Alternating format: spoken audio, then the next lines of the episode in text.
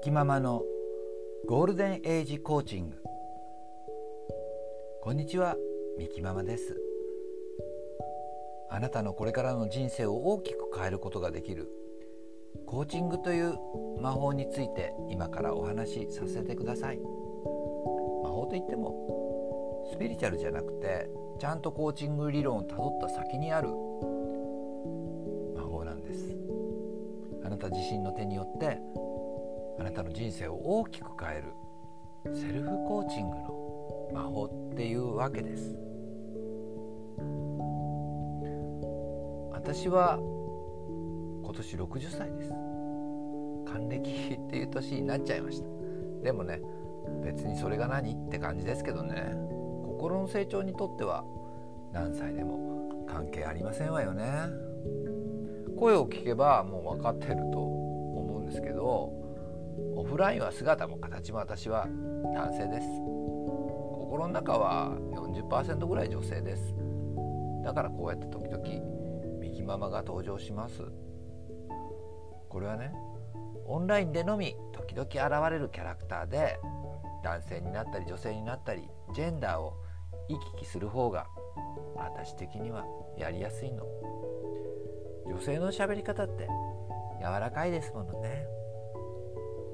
では今日は何でコーチングがあなたの人生にめちゃくちゃ大切なのかっていうお話をさせていただきますね。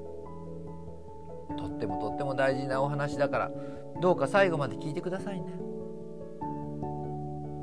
まずあなたにお聞きしたいんですけど60歳になったらあなたは何をしていますか？どういうお家に住んでどういう食べ物を食べてどういうお友達と？どういう毎日を過ごしていますか？そんなことが想像できますか？あなたの想像する未来はどんな未来ですか？私は今までずっと一度も就職することがなくて好きなことをやって生きてきました。海外で真珠売ったりお店開いたり音楽イベントやったりアートの学校やったり紙芝居やったり本当に豊かな時間を素晴らしいお友達と過ごさせてずっとやってきました。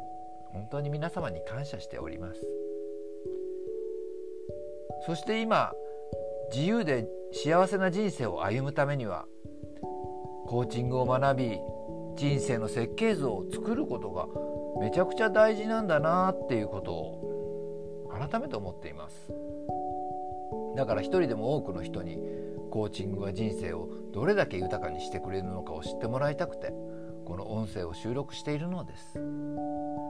特にこれから60歳を過ぎて人生の集大成に入る年代の人にとって今設計しておかないと今後の人生が大きく違ってくる。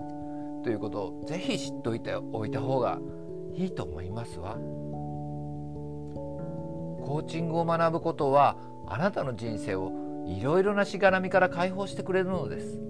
そしてこれから年齢を重ねていっても元気で自由で自立したライフスタイルをずっと実現できるのです。若い時は体も元気だしお金さえあれば幸せにはなりました。なんとかもなりました。ところがですねこれからの年齢の方はお金だけでは何ともならない世代になってきます。だから今のうちにあなたの人生をもう一度見直しておいた方が絶対にいいと思うんです。今の時代パンデミック政治経済の混乱少子高齢化地球温暖化で災害も頻発しています。そんな時代に私たちは老後を迎えようとしております。一体この先どうなってしまうんだろうかと不安に思っていらっしゃる方もたくさんいると思います。でもそれは世間の話であって個人の幸福とは本来は何も関係ないのです。今までの歴史を振り返ってみますと世界は何度も何度も危機にさらされました。災害飢饉戦争パンデミック核兵器。世界はいつも滅亡の崖っぷちに立たされていました。でもねどんなに世界が混乱しても幸せな人生を送った人は絶対にいたわけです。混沌の世界の中で悲しみと苦難の道を歩かなかった人歩かなければならなかった人たち。それとは真逆の幸せな生涯を送った人たち。この差は一体何なんでしょうか？特権階級だったからいくらお金があっても幸な人はワンサと言いました。特権階級は特権階級で権力争いや足の引っ張り合いなどそれはそれはドロドロした戦いがたくさんあったと思います。ましてや私たちのような一般大衆は時代の波に翻弄され続けるだけでした。しかしその中でもですね翻弄されつつもマイペースで幸せに生きた人は必ずいたのです。それはどこが違うのでしょう？その違いは何かというとゴール設定でありビジョンなんです。今は大企業になったある会社の社長さんのお話です。その方が若かりし頃起業したての頃まだ従業員が数人だった頃に従業員に向かってこう言ったんです。豆腐を1丁2丁って数えるようにお金も1兆円2兆円って数えたいよね。そういう会社にしたいよね。それを聞いた何人かの部下たちはこいつは何を言ってるんだと呆れてやめていったそうです。それから数十年後その会社は本当にお金を1兆円2兆円って数えるほどの大企業になっていました。それはソフトバンクの孫正義さんのお話でした。孫さんはいつか自分がそうなる会社がそうなるっていう未来が見えていたんですよね。起業したての頃からゴールを明確に設定していたのです。だからその未来に向かって突き進んでいつしかそれが現実となっていったのです。ゴール設定はあなたの望む未来へとあなたを確実に連れて行ってくれます。あなたのなりたいゴールが設定されると潜在意識というナビゲーションシステムが働いてあなたをゴールに向かって導いてくれるのです。それに気づいて私はゴール設定やコーチングを学びました。いろんなコーチのもとで講習会やセミナーに参加しました。でもそこで見えてきたのは日本におけるコーチングの闇や盲点だったのです。